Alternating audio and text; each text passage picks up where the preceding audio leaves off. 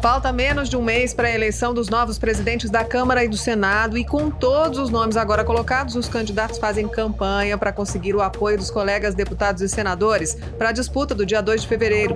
Estão em disputa os dois mais altos cargos do Legislativo.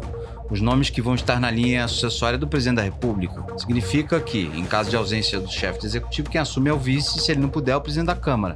E se ele não puder, é o presidente do Senado. São, portanto, os dois cargos mais influentes do Congresso Nacional. E a briga está esquentando. Já teve a aliança surpreendente do PT com o candidato do governo do Senado, cobrança explícita do presidente Bolsonaro pelo apoio da bancada ruralista e muita gente falando em independência dos poderes. Será que a vitória de um candidato com o apoio do presidente abre espaço para interferência do executivo na pauta do Congresso? Desequilibra a balança entre os poderes da República? As alianças fechadas pelos partidos agora podem antecipar ou mudar o cenário da disputa de 2022? O que esperar do Congresso esse ano? E aí, vamos discutir? Esse é um podcast do Jornal da Band, hoje com Lana Canepa e André Basbaum, editor-chefe do jornal.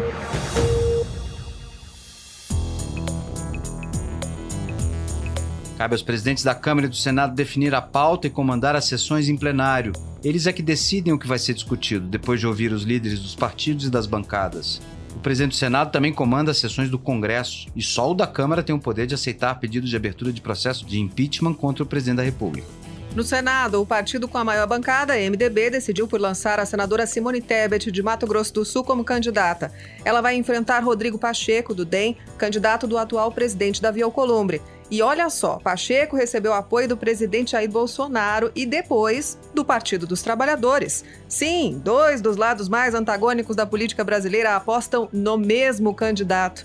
Além do PT, ele conseguiu apoio de mais sete partidos e teria pelo menos 39 dos 41 votos necessários para vencer. Simone Tebet acabou de começar o corpo a corpo em busca de votos. Ela não se coloca como candidata de oposição ao governo. Diz que vai defender a independência do Senado com harmonia. A candidata do MDB busca apoio do Podemos, PSDB, Cidadania, PSL. Na Câmara, o candidato do governo e o PT foram para lados opostos. Arthur Lira do PP já era candidato antes de receber apoio de Jair Bolsonaro e já tem com ele 10 partidos, um a menos que o principal opositor, Baleia Rossi do MDB, candidato escolhido pelo atual presidente Rodrigo Maia. Nosso diretor de jornalismo em Brasília, Sérgio Amaral. Sérgio, como é que você avalia essa, esse cenário hoje no Senado? Tudo indica o seguinte, que o MDB, que tem a maior bancada e que, por tradição, deveria ter a presidência da casa, dessa vez ele vai ter um pouco mais de dificuldade. Por quê? Porque ele demorou muito a apresentar a candidata Simone Tebet. O MDB tinha quatro pré-candidatos, né? a própria Simone Tebet, o líder Eduardo Braga, e os mais alinhados com o Planalto, o líder Eduardo Gomes, que é líder do governo no Congresso, e o líder do governo no Senado, o Fernando Bezerra.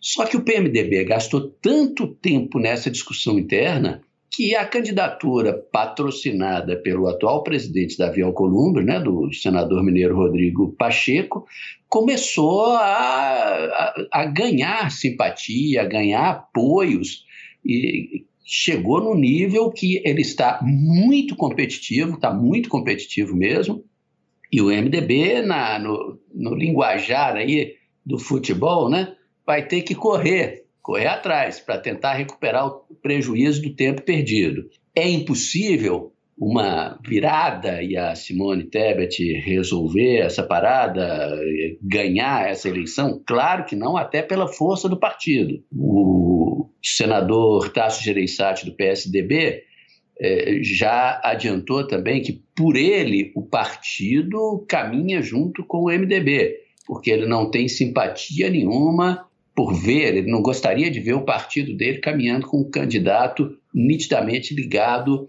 ao Palácio do Planalto, que é o caso de Rodrigo Pacheco, que tem a simpatia do presidente Jair Bolsonaro. Hoje, eu diria que ainda está cedo para a gente fazer uma projeção mais firme, bater o martelo, vai ser Pacheco, vai ser Tebet. Eu acho que é uma disputa duríssima. E por que, que o MDB saiu com Simone Tebet? Porque nas consultas informais do partido, eles viram que ela, muito mais que o líder Eduardo Braga, conseguiria apoio fora do próprio MDB. Então, é esperar o desenrolar da, da campanha nos próximos dias para a gente ver se ela realmente vai se tornar uma candidata também competitiva, como tudo leva a crer, pelo simples fato dela participar da maior bancada, né?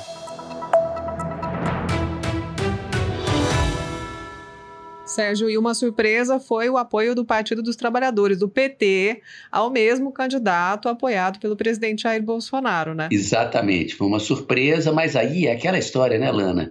É a questão do jogo de poder dentro do Senado. É óbvio que isso aí não significa nenhuma aproximação do PT com Jair Bolsonaro, até porque a, principalmente a pauta de costumes do presidente da República não tem nada a ver, é uma questão assim diametralmente oposta àquilo que o Partido dos Trabalhadores sempre defendeu. Imagina o PT aceitar voltar a discutir a questão de aborto, voltar a discutir armamento, excludente de ilicitude. Isso não combina e justamente por isso o líder do MDB, Eduardo Braga, andou dizendo aí, né, que não entendia essa postura do PT mas isso passa muito claramente pela distribuição de cargos na mesa diretora, nas comissões, é, um arranjo de disputa de poder interna dentro do Senado. E não, é, não significa, claro, que o PT está alinhado ao presidente da República, longe disso. Né?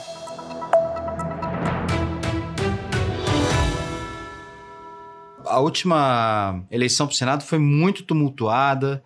Né? A gente teve aquela disputa do Renan Calheiros que queria voltar a sentar ali na cadeira pela nem sei que vez, 28 talvez. quarta, Ouvintes, né? isso é uma brincadeira. Era a quarta tentativa de assumir a presidência do Senado, no caso de Renan Calheiros, já tinha feito três presidências. E estava na disputa com o Davi Alcolumbre, que sentou ali na cadeira, ficou aquele toma pasta daqui, a Cátia Abreu. Eu sei que o dia terminou com, um voto, com 82 votos sendo que o Senado tem 81. É, e aí depois corrigiram e o Davi Alcolumbre foi consagrado presidente do Senado e fez aí os seus dois anos de presidência. Nós somos de um tempo, né, Sérgio, que a maior bancada tinha o presidente e acabou, né? Não tinha muita discussão, né? Exatamente. É, e hoje essas coisas mudaram muito, o sistema partidário está muito maior, muito mais diverso, né? Está numa outra, num outro momento, depois da, da semi-destruição pelo qual ele passou com a Lava Jato. É, e aí você tem um senador de primeira viagem, que é o Pacheco, tudo bem, ele ganhou da, da Dilma em Minas, né? Acho que não é qualquer vitória. É, mas chegando aí com força para vencer. Do outro lado, você tem a Tebet, que é filha do Rames Tebet, que foi presidente do Senado, né? Um presidente importante do final do governo Fernando Henrique, ali fez a transição FH Lula e chegando finalmente aí com força. Então, é, essa eleição do Senado ela também acabou ficando emocionante no final, tal como a da Câmara. Que que você, eu queria que você fizesse um paralelo e já entrasse nessa disputa da Câmara, que é a eleição importante também, que está disputada, né? Que a gente não via desde a Rogério Rosso versus Maia na interrupção do mandato do Cunha e Cunha Pepe Vargas lá no Dilma 2. E importante falar da fragmentação política, né? Porque o cenário no, do último Congresso era de partidos na Câmara com mais de 100 parlamentares. E agora a gente está falando das maiores bancadas. Tem 50. Tem 50, ah. metade. É uma fragmentação que se. Tem gente colocou... que tem três cadeiras no Senado e tem nada no, na Câmara, que é o é, Rede, exatamente, por exemplo. Sérgio. Durante o governo Fernando Henrique, por exemplo, Fernando Henrique governou praticamente com o PSDB, o PFL, e o MDB, né? Virar o DEM e com um apoio também um pouco mais discreto, mas também do PMDB. Então, quer dizer, era resolvia tudo entre três, três quatro caciques ali, estava tudo resolvido, estava tudo dominado, né? Essa fragmentação política agora traz isso aí. Como você dizia, Lana, nem sempre a, a maior bancada, porque a maior banca, bancada hoje do MDB, com os dois reforços de ontem, chegou a 15. A gente teve momento de praticamente 30, 30 e poucos eh, senadores. É, e vocês falavam, né? Na Câmara era mais de 100 deputados. Agora os dois partidos têm pouco mais de 50, os que mais têm deputados, né? Então essa fragmentação levou a esse tipo de coisa. Nem sempre o partido com maior número de parlamentares vai garantir a, a cabeça da mesa diretora. Agora, você tem razão, né, André? O Senado, muito disputada essa eleição. Agora, eu não acredito em baixarias como aquelas que a gente eh, viu eh, dois anos atrás, né, com eh, a senadora pegando a pasta, tomando a pasta da mão de outro senador, um voto a mais. Eu acho que isso aí, dessa vez, é muito pouco provável. E o que chama a atenção é que, tanto no Senado quanto na Câmara dos Deputados, a gente vai, deve ter, e talvez até mais na Câmara ainda, essa grande briga pelo foco de agenda de costumes do presidente Jair Bolsonaro, que ele quer entregar aquilo para a tropa dele, para os seguidores, para quem votou nele, porque muita gente votou por causa dessa pauta de costumes, né? Voltar a discutir aborto, a questão do homeschooling, né? Que é o direito dos pais darem a educação formal dentro de casa e não mandar a criança para a escola. E isso aí, é, é claro que na Câmara a gente não tem esse mesmo apoio para o Lira que o, o, outro, que o demista Pacheco teve no Senado, muito por causa disso.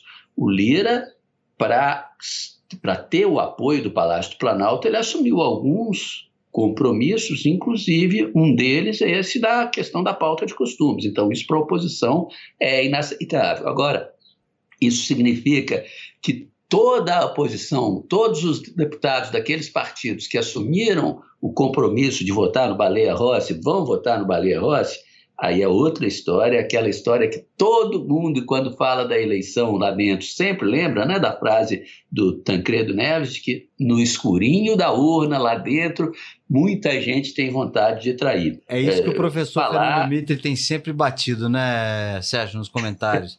Eu quero ver as traições. Na hora que. Vamos contar as traições. Claro, é isso que conta, porque tem também a questão das idiosincrasias internas né, em cada partido. A gente lembra, por exemplo, em 2005, quando Severino Cavalcante é, é, apresentou a candidatura dele só para marcar a posição e acabou ganhando, virando presidente da Câmara. Por quê? Porque os governistas, principalmente o PT, com mais de 100 deputados, os, governistas, o, o PT é, elegeu numa consulta interna o seu candidato Virgílio Guimarães. Mas o outro petista, Luiz Eduardo Greenhalgh, não aceitou isso aí, disse que a vez era dele e tudo, bateu Achou. o pé. E, e aí deu Severino, com dois do PT, eles perderam. E aí, no governo Lula, o Severino Cavalcante eh, foi eleito no segundo turno. Porque muita gente do PT, insatisfeita ali com a vitória de Greenhalgh, acabou não votando nele. É. Ah, principalmente aqueles mais ligados a do, Guimarães, né? E para sorte do governo petista, o Severino caiu logo ali adiante com o mensalinho lá do restaurante, né? Exatamente, por causa de um restaurante. Aquele foi uma coisa muito. bem de baixo clero, né? Vamos dizer Só assim. para deixar bem claro para o ouvinte, eu chamo o Sérgio, meu colega de professor, porque é meu professor há anos de jornalismo e já até fez nó de gravata para mim em posse de presidente. Olá, hein? Ó, oh, vocês dois. Mas é só por causa do, do nó da gravata. Ah. Não, não, é reverência mesmo. Agora, olha, mestre é mestre. Vocês me permitem, Lana, André? Claro, à vontade. Só mais uma coisinha? Sim, conclua. É, o Baleia Rossi e o, o Lira, se a gente for olhar a, a toda a, a origem política dos dois, a atuação política deles, eles são muito parecidos, eles têm a mesma origem. E, inclusive, é, nesses dois primeiros anos de governo, o Poder 360, né, parceiro da Band, fez um levantamento, o Baleia Rossi teve mais votos com o governo do que o próprio Lira. Então, é, é, o que, que vai diferenciar aí?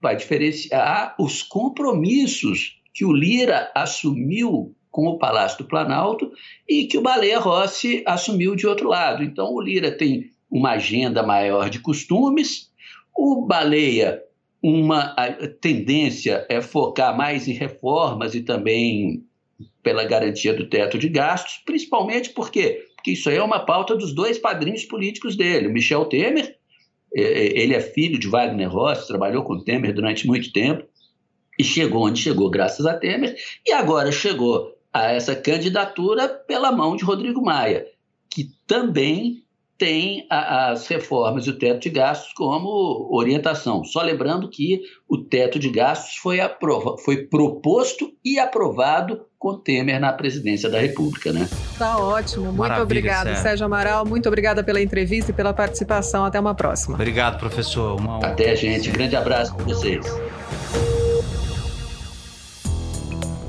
A cada dois anos, o Congresso troca os integrantes da mesa, comandada pelo presidente, e que tem dois vice-presidentes e mais quatro secretários responsáveis pelos trabalhos legislativos.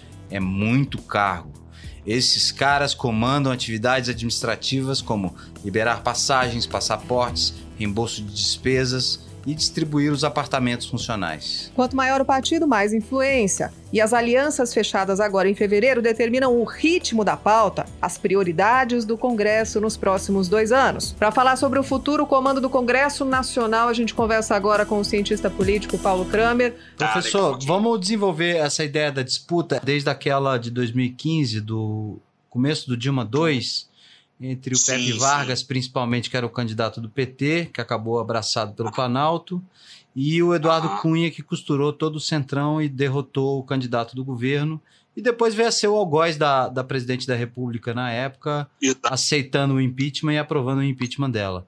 Essa, essa uhum. disputa de agora é a mais acirrada na Câmara dos Deputados desde então. Teve aquela do Rogério Rosso com o Maia ali na sucessão do próprio Cunha, que também uhum. né, se acirrou, mas depois o Maia navegou em águas calmas. E agora a gente volta a ter uma divisão forte. Sim, eu acho que o que mais divide esses, esses dois blocos, o bloco pró-Maia e o bloco pró-Baleia, é justamente essa perspectiva a médio e longo prazo da eleição presidencial. Né? Quer dizer, o, as forças que estão com os deputados que estão com o, o Maia é, tendem a apoiar a, reeleição de Jair Bolsonaro, enquanto que aqueles que estão com o Baleia Rossi tentam vislumbrar uma candidatura que possa derrotar Bolsonaro em 2022.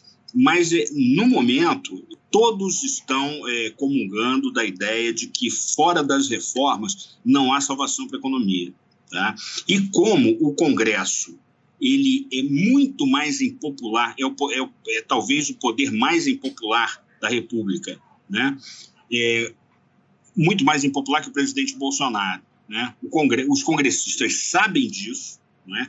e não querem levar a culpa, ou não querem ficar sozinhos, pelo menos com a responsabilidade, caso a economia não deslanche depois da pandemia. Então, é por isso que eh, estamos diante de um Congresso hoje que é mais reformista do que as legislaturas anteriores.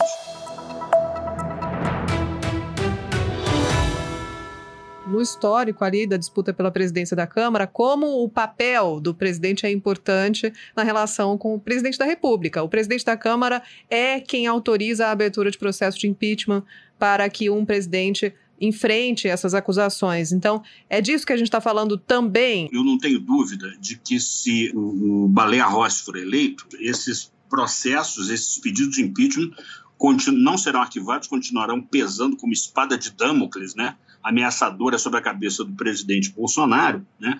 E Rodrigo Maia, de volta à planície, vai poder ficar naquela confortável posição de pedir que ele acate os pedidos que ele próprio, Rodrigo Maia, ainda não acatou. Né? Tudo vai depender da evolução da crise política. A eleição do Baleia Rossi também não significa que a oposição ao Bolsonaro chegou ao poder e a, a espada vai cortar a cabeça dele, né? Há aí um, um caldo no, nesse bloco que tem muita coisa a ver com a agenda econômica do Paulo Guedes, né, com, com algumas uhum. agendas do governo que estão que estão em jogo. Ou eu estou errado? E não, está certíssimo. E, e, veja, vários pontos é, da agenda do Paulo Guedes já eram defendidos, só que não houve, digamos assim, condições políticas para concretizar isso, mas já eram esses pontos já eram defendidos pelo governo Michel Temer, né? Que foi apoiado pelo Baleia Rossi, que é do mesmo partido, do mesmo estado do ex-presidente é, Michel Temer. É possível que no começo haja um certo estresse no caso de Baleia ser eleito e transmita a impressão de que se chegou a um, a um ponto morto nas reformas, que as reformas empacaram, porque as alianças que o Baleia Rossi é, celebrou incluem o maior partido de oposição e também o maior partido né, da casa, que é o Partido dos Trabalhadores.